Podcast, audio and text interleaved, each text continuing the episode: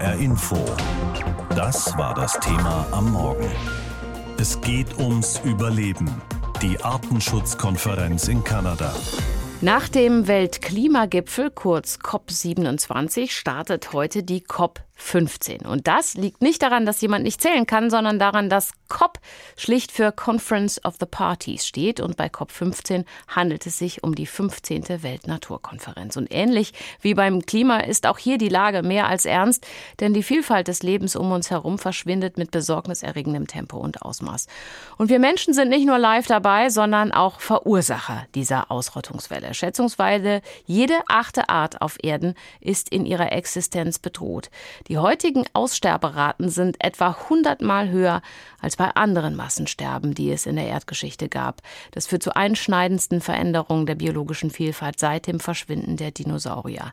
Dem soll nun bei der COP15 in Montreal in Kanada ein Riegel vorgeschoben werden. Und dort live dabei ist mein Kollege Stefan Hübner aus der HR Info Wissenschaftsredaktion. Und von ihm wollte ich wissen, was konkret hat sich denn diese Konferenz auf die Fahnen geschrieben?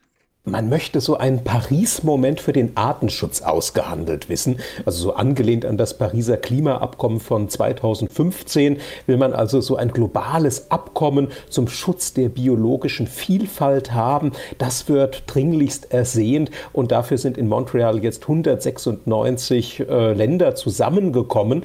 Und es war auch schon von einer Wiederbelebung des internationalen umweltpolitischen Multilateralismus zu hören, um eben das Artenschutz Artensterben und den Verlust von Ökosystemen bis 2030 und darüber hinaus zu stoppen. Gibt es Themen, die dabei eine besonders hohe Priorität haben? Ein ganz wichtiges Thema ist das 30-Prozent-Ziel. Da geht es darum, dass bis 2030 jeweils 30 Prozent der weltweiten Land- und Meeresoberflächen geschützt werden sollen.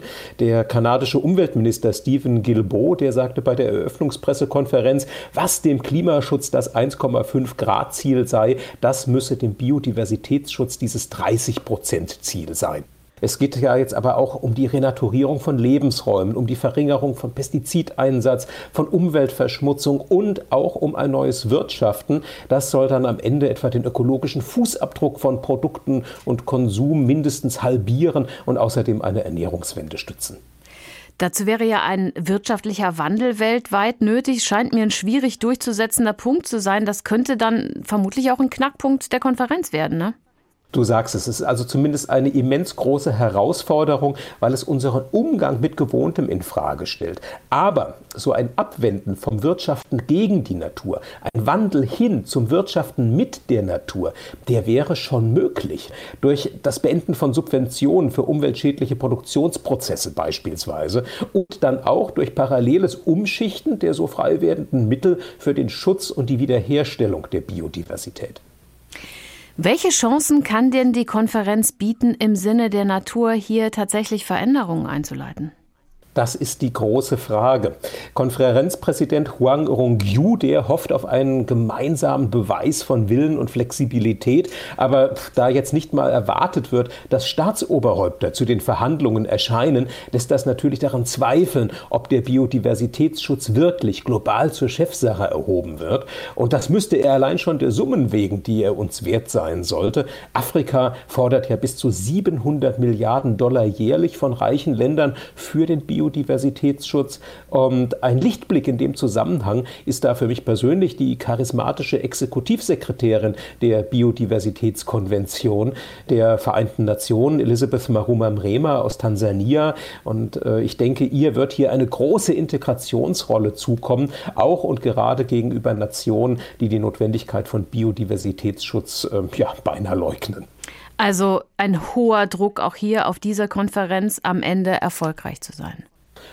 Oh ja, ein sehr großer.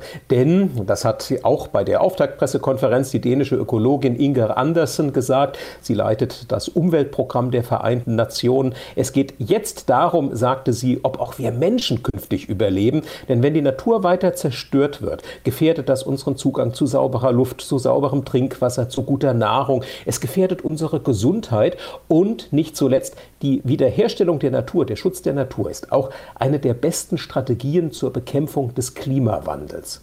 Wenn jetzt also in Montreal ein Abkommen gelingt, das international verbindlich gelebt wird und dessen Erfolge sich dann auch nachweisen lassen, dann könnte das vielleicht auch einiges von dem ausgleichen, was beim diesjährigen Weltklimagipfel in Ägypten nicht so gut gelang. Es steht uns das Wasser bis zum Hals, nicht nur was den Klimaschutz, auch was den Naturschutz angeht. Aktuell liegt die Rate der Arten, die von unserem Planeten für immer verschwinden, hundertmal höher als bei vergangenen Massensterben in der Erdgeschichte. Die wurden aber zum Beispiel durch Kometen ausgelöst. Sowas kann man schwer aufhalten. Heute ist der Mensch der Komet. Und deshalb will die Weltnaturkonferenz in Kanada den Einschlag verhindern. In Montreal setzt sich auch Deutschland für das Ziel ein, 30 Prozent der weltweiten Land- und Meeresflächen unter Schutz zu stellen. Ziele, die ambitioniert sind. Wie sieht es eigentlich mit dem Artenschutz in Deutschland selbst aus? Claudia Plass aus Berlin. Ob Luchs, Feldhamster oder zahlreiche Schmetterlingsarten. Viele Tiere gelten als gefährdet. Wissenschaftler schätzen, dass von weltweit insgesamt acht Millionen Tier- und Pflanzenarten eine Million vom Aussterben bedroht sind.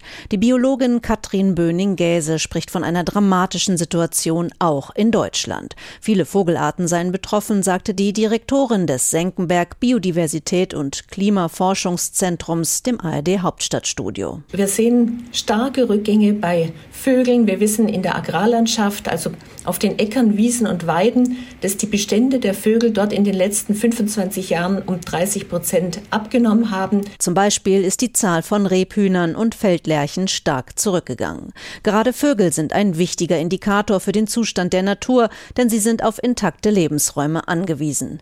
Der Schwund der Artenvielfalt macht sich auch bei den Insekten bemerkbar. Nicht nur die Agrarlandschaft spielt dabei eine Rolle, auch Bebauung und Überfischung, Waldrodung, Umweltverschmutzung oder der Klimawandel sorgen für einen Schwund hierzulande und weltweit. Angesichts der Entwicklung sieht Bundesumweltministerin Steffi Lemke dringenden Handlungsbedarf. Wir verlieren biologische Vielfalt in einem schlimmen, schnellen Tempo. Auf der Weltnaturkonferenz in Montreal wird darüber beraten, wie der Verlust gestoppt werden kann. Die Grünen-Politikerin will, dass sich die internationale Staatengemeinschaft auf eine entsprechende Vereinbarung verständigt. Eine Vereinbarung, die letztendlich eine Trendwende bringen soll und bringen muss von der Zerstörung und Übernutzung der natürlichen Ressourcen hin zur Wiederherstellung von Natur. Mindestens 30 Prozent der Land- und Meeresflächen weltweit, so das Ziel, sollen unter Schutz gestellt werden. Es wird auch darum gehen, wie die Ziele überprüft werden können. Um Moore, Wälder und Gewässer in Deutschland besser zu schützen, hat die Ministerin ein Aktionsprogramm natürlicher Klimaschutz auf den Weg gebracht. Vier Milliarden Euro stehen dafür in den kommenden Jahren zur Verfügung. Ein Schritt in die richtige Richtung findet die Wissenschaftlerin Böning-Gäse und mahnt zudem ein Umsteuern in der Landwirtschaft hierzulande an. Mehr Ökolandbau, mehr Büsche und Bäume für mehr Artenvielfalt. Wenn man großflächig auf Ökolandbau umsteigt, hat sich gezeigt, dass dann tatsächlich die Bestände von diesen typischen Vögeln die in diesen Lebensräumen vorkommen, wieder zunehmen. Auch Umweltverbände fordern ein Umsteuern. Sie wollen unter anderem einheitliche und überprüfbare Standards für den Artenschutz. Der Präsident des Deutschen Naturschutzrings Kai Niebert setzt zudem auf mehr Gebiete, in denen die Natur unberührt bleibt. Andere Flächen könnten der Natur dienen und bewirtschaftet werden. Beispiel Moore. Die ja dann tatsächlich auch noch für Photovoltaik mitgenutzt werden können zum Beispiel, wo sie einfach sehen, es geht nicht da, gar nicht darum, beim Naturschutz unbedingt dem Menschen Land wegzunehmen, sondern es einfach künftig anders zu nutzen. Für Ministerin Lemke steht fest, es geht auf der Weltnaturkonferenz darum, unsere Lebensgrundlagen zu schützen, wie sie sagt. Zwar sei die Zeit für internationale Verhandlungen nicht leicht, Inflation und Energiekrise sorgten dafür, dass der Druck auf die Ausbeutung der natürlichen Ressourcen erhöht werde. Trotzdem bleibt sie zuversichtlich, bei der Konferenz in Montreal zu einer Vereinbarung zu kommen für mehr biologische Vielfalt. Gäbe es noch Dinosaurier, sie würden sich vermutlich über uns totlachen. Zurzeit erleben wir das größte Massensterben auf der Erde seit 66 Millionen Jahren. Eine Million Tier- und Pflanzenarten sind vom Aussterben bedroht. Jeden Tag sterben aktuell etwa 150 Arten, Tiere und Pflanzen aus. Während die vorherigen Massensterben der Erdgeschichte durch Umweltkatastrophen ausgelöst wurden, durch Sauerstoffmangel oder Meteoriteneinschläge etwa, ist die heutige Umweltkatastrophe wohl die Menschheit. Wir haben das große Artensterben jetzt verursacht. Also können auch nur wir Menschen gegensteuern. Vor diesem Hintergrund fängt heute in Montreal in Kanada die große Biodiversitätskonferenz der Vereinten Nationen an, oft auch schlicht als UNO-Artenschutzkonferenz bezeichnet. Mit dabei ist auch Florian Titze von der Umweltschutzorganisation WWF, dem World Wide Fund for Nature. Sein Fachgebiet ist die internationale Biodiversitätspolitik. Ich habe vor der Sendung mit ihm gesprochen. Sie haben für den WWF im Vorfeld der heute startenden Konferenz ein Erwartungspapier veröffentlicht. Ganz zu Anfang schreiben Sie darin, die 15. Weltartenschutzkonferenz in Montreal sei die letzte Gelegenheit, um die dramatische Krise des Verlusts der biologischen Vielfalt noch zu bewältigen. Warum ist es aus Ihrer Sicht die letzte Gelegenheit? Das ist die letzte Gelegenheit, weil uns die WissenschaftlerInnen das so sagen und weil wir bereits dramatischen Rückgang der Artenvielfalt und der Ökosysteme verzeichnen. Wir haben seit 1970 bereits fast 70 Prozent der Population von Säugetierarten auf der Welt verloren. Und wenn wir noch länger warten, dann werden wir an einen Punkt gelangen, wo eben das Umkehren dieses Artenverlustes nicht mehr möglich sein wird. Sie halten es ja für ganz wichtig, dass sich die Staatengemeinschaft auch beim Artenschutz eine konkrete Zielvorgabe macht, so wie es zum Beispiel beim Klimaschutz mit dem 1,5 Grad Ziel gewesen ist. Wie sollte denn diese Zielvorgabe beim Artenschutz aussehen? Bei der biologischen Vielfalt ist das ein wenig komplexer, weil wir viel mehr Variablen haben als Treibhausgasemissionen, wie beim, beim Klimaschutz. Wir können aber, und das ist auch messbar möglich, wir nennen das Nature Positive. Das heißt, wir haben Ende der Dekade wieder mehr Natur, als wir es jetzt aktuell haben, mhm. um quasi diesen Negativtrend aufzuhalten, um, um zu einem positiven Trend zu kommen. Da steckt natürlich ein wenig mehr dahinter, auch Wissenschaftliches dahinter, aber wir nennen das eben Nature Positive. Der WWF hat fünf Bereiche insgesamt genannt, in denen jetzt dringend gehandelt werden müsse. Ich versuche das mal kurz zusammenzufassen, wiederzugeben. Erstens den Erhalt und Wiederherstellung der Ökosysteme. Zweitens Halbierung des ökologischen Fußabdrucks bis 2030. Drittens Nutzung naturbasierter Lösungen. Viertens genug Geld, um gleichzeitig den Abbau aller schädlichen Subventionen, damit niemand mehr in naturschädliche Aktivitäten investiert. Und fünftens ein Umsetzungsmechanismus. Da ist ja jedes für sich eigentlich eine Mammutaufgabe. Allerdings frage ich mich vor allem bei dem letzten Punkt, wie kann denn so ein Umsetzungsmechanismus aussehen, dass die einzelnen Staaten auch wirklich handeln? Beim Klimaschutz klappt das ja auch nicht. Ja, und dabei haben wir beim Klimaschutz ein deutlich stärkeres Abkommen äh, rechtlich, als wir das bei der biologischen Vielfalt bisher hatten. Ähm, das ist eine sehr gute Frage, denn da gehört sehr viel dazu. Was wir vor allem brauchen, sind standardisierte Berichtspflichten der Staaten. Das heißt, die Staaten berichten periodisch, regelmäßig nach denselben Indikatoren, Metriken, wie weit sie kommen und was sie geschafft haben und was sie nicht geschafft haben. Und so können wir nach einem Jahr, zwei Jahren, drei Jahren immer wieder feststellen, wo wir stehen und ob wir auf dem richtigen Weg sind, bis 2030 die Ziele zu erreichen. Und wenn wir nicht auf diesem Weg sind, auf diesem richtigen Weg, dann muss nachgeschärft werden. Und all das muss man festschreiben in diesem Mechanismus, dass man genau weiß, was man wann tut und dass sich alle daran äh, halten. Es gibt natürlich keinen Sanktionsmechanismus, mhm. aber der Druck ist natürlich viel höher, wenn alle genau wissen, wo welche Länder stehen. Wenn es um die Halbierung des ökologischen Fußabdrucks und die ausreichende Finanzierung des Artenschutzes geht, sind dann ähnlich wie beim Klimaschutz die reichen Industrienationen ganz besonders gefordert, schon, oder? Auf jeden Fall. Der ökologische Fußabdruck, besonders von Produktion und Konsum, ist im globalen Norden, besonders in Europa und Nordamerika, natürlich viel größer pro Bewohner als im globalen Süden. Deswegen trägt auch Europa außerhalb der eigenen Grenzen zum Beispiel viel mehr zum Verlust der biologischen Vielfalt, zum Artensterben bei, auch im globalen Süden. Und deswegen ist man dort deutlich mehr in der Pflicht. Hat der Artenschutz vielleicht auch das Problem, dass das Verschwinden von Arten nicht jedem von uns so auffällt, wie zum Beispiel der Klimawandel? Da sehen wir, es gibt immer mehr Naturkatastrophen, Überschwemmungen, Stürme und so weiter und so fort. Beim Artenschutz, bei der Artenvielfalt fällt uns vielleicht auf, dass die Bienen nicht mehr da sind, aber wir spüren die Auswirkungen zumindest nicht so drastisch sofort, oder?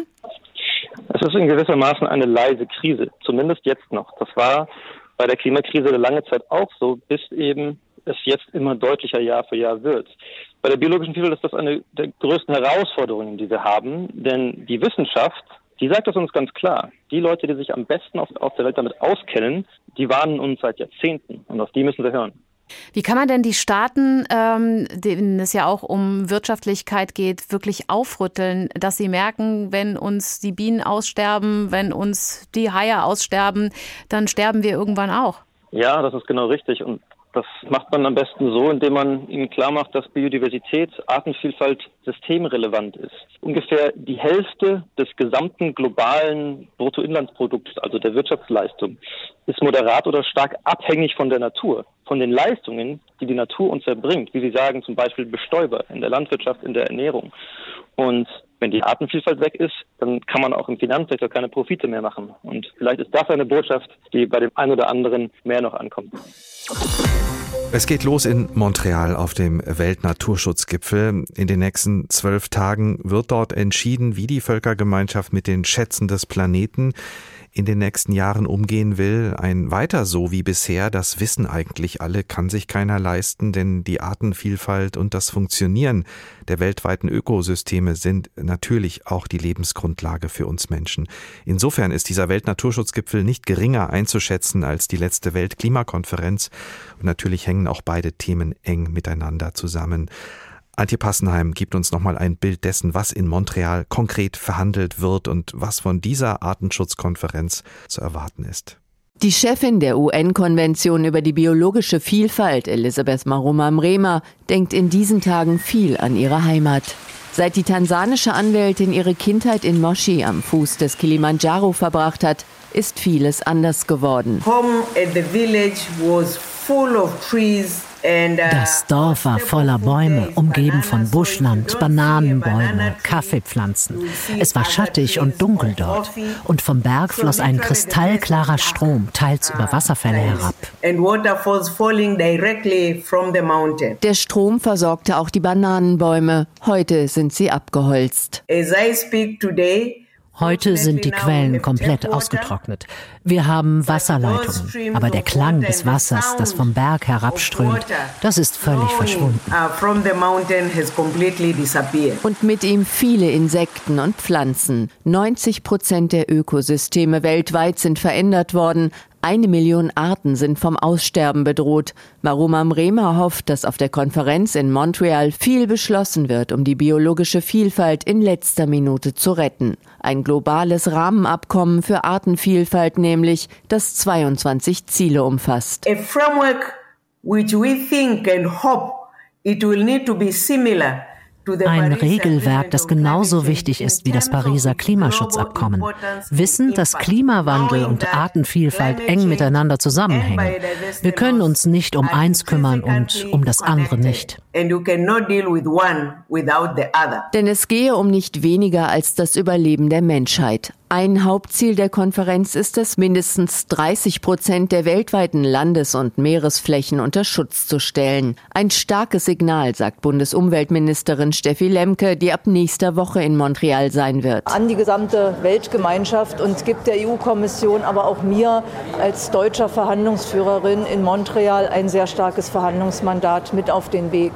Entscheidend wird jetzt sein, dass dieses Ziel auch durch Kontrollen, durch nachvollziehbare Mechanismen gestärkt wird, damit wir nicht nur Ziele verabschieden, sondern auch wirklich ins Handeln kommen. Etwa um eine solide Finanzgrundlage für den globalen Artenschutz zu schaffen. Weitere Hauptziele sind ein Stopp der Plastikverschmutzung und die Wiederherstellung der Natur, etwa in Flussauen, Wäldern und Mooren. Deutsche Wissenschaftler und Nichtregierungsorganisationen haben außerdem einen grundlegenden Wandel im Wirtschaftssystem gefordert. Der Zustandsbericht des Weltbiodiversitätsrats zeige, wie dringend sich die 196 Vertragsstaaten der Konvention auf eine starke Abschlusserklärung einigen müssten, sagt Maruma Mrema. Der Bericht zeigt deutlich, noch in diesem Jahrhundert wird über eine Million Arten ausgelöscht werden. Stellen Sie sich vor, zu unseren Lebzeiten. So imagine within our time. Dieser Verlust der Artenvielfalt sei beispiellos in der Geschichte der Menschheit. Deshalb werde die ganze Welt zur UN-Konferenz kommen, darunter 100 Minister. Alle vereinbarten Ziele sollen bis zum Jahr 2030 umgesetzt werden.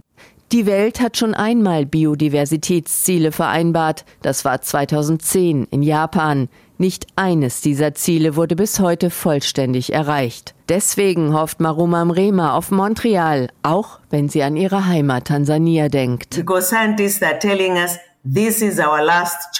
Denn Wissenschaftler sagen uns, das hier ist unsere letzte Chance. Heute beginnt also im kanadischen Montreal der Weltnaturgipfel, bei dem es um nichts anderes geht als die Rettung unserer menschlichen Lebensgrundlagen. Es geht dabei einerseits um das Überleben einzelner Arten und mit ihnen auch der Ökosysteme. Und das ist das eigentliche Signal, das in Kanada nochmal deutlich gemacht werden soll, dass wir als Menschen von diesen natürlichen Ökosystemen abhängig sind. Vielleicht viel mehr, als uns bisher bewusst war. Stefan Hübner mit seinem Bericht von der Eröffnung der Konferenz in Montreal. Kurz wirkt Justin Trudeau wie versteinert. Nach Beginn seiner Rede zur Eröffnung des Weltnaturgipfels COP15 in Montreal macht sich eine Delegation Indigener von der kanadischen Westküste lautstark im Saal bemerkbar. Biodiversität zu schützen heiße auch sie und ihr Land zu schützen, steht auf einem Transparent. Damit protestieren sie gegen postkolonialistisches Gebaren im Naturschutz. Trudeau lässt sie gewähren und entgegnet,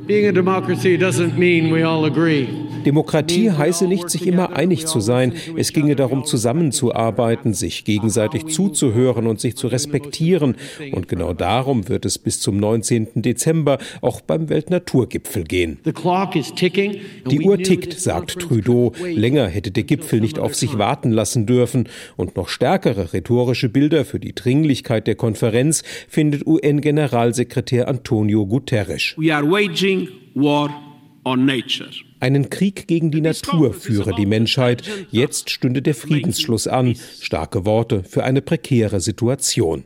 Jede achte Art ist vom Aussterben bedroht, das macht das Netz des Lebens immer löchriger, und damit wird unberechenbar, ob die Natur weiter langfristig unser Überleben sichern kann, etwa durch Nahrung, frische Luft und frisches Wasser. Nature die Natur ist des Menschen bester Freund, so Guterres. Ohne Natur sind wir Menschen nichts. Angesichts von Raubbau und Naturzerstörung gelte es nun, Verantwortung zu übernehmen für angerichtete Schäden.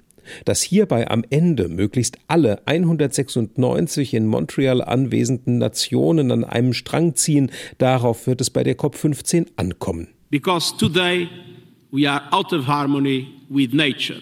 Momentan seien wir nicht mehr im Gleichgewicht mit der Natur. Deshalb werden für den neuen Biodiversitätsrahmenvertrag 22 Themen diskutiert, wie sich Natur erfolgreich schützen und regenerieren lässt. Darunter ist das Ziel, mindestens 30 Prozent der weltweiten Land- und Meeresflächen bis 2030 unter Schutz zu stellen. Auch dem Naturwissen indigener Völker soll mehr Aufmerksamkeit geschenkt werden.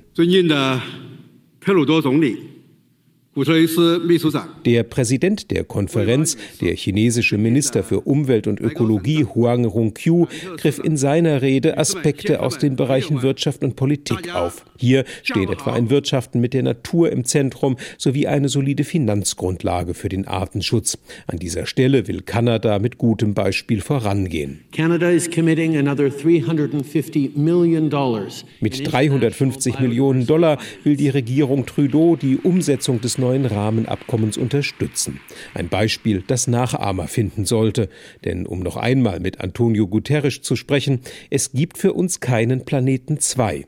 Bis 2030 sollen deshalb die Weichen dafür gestellt werden, dass bis 2050 substanzielle Artenschutzerfolge dokumentierbar sind. HR Info. Das Thema. Wer es hört, hat mehr zu sagen.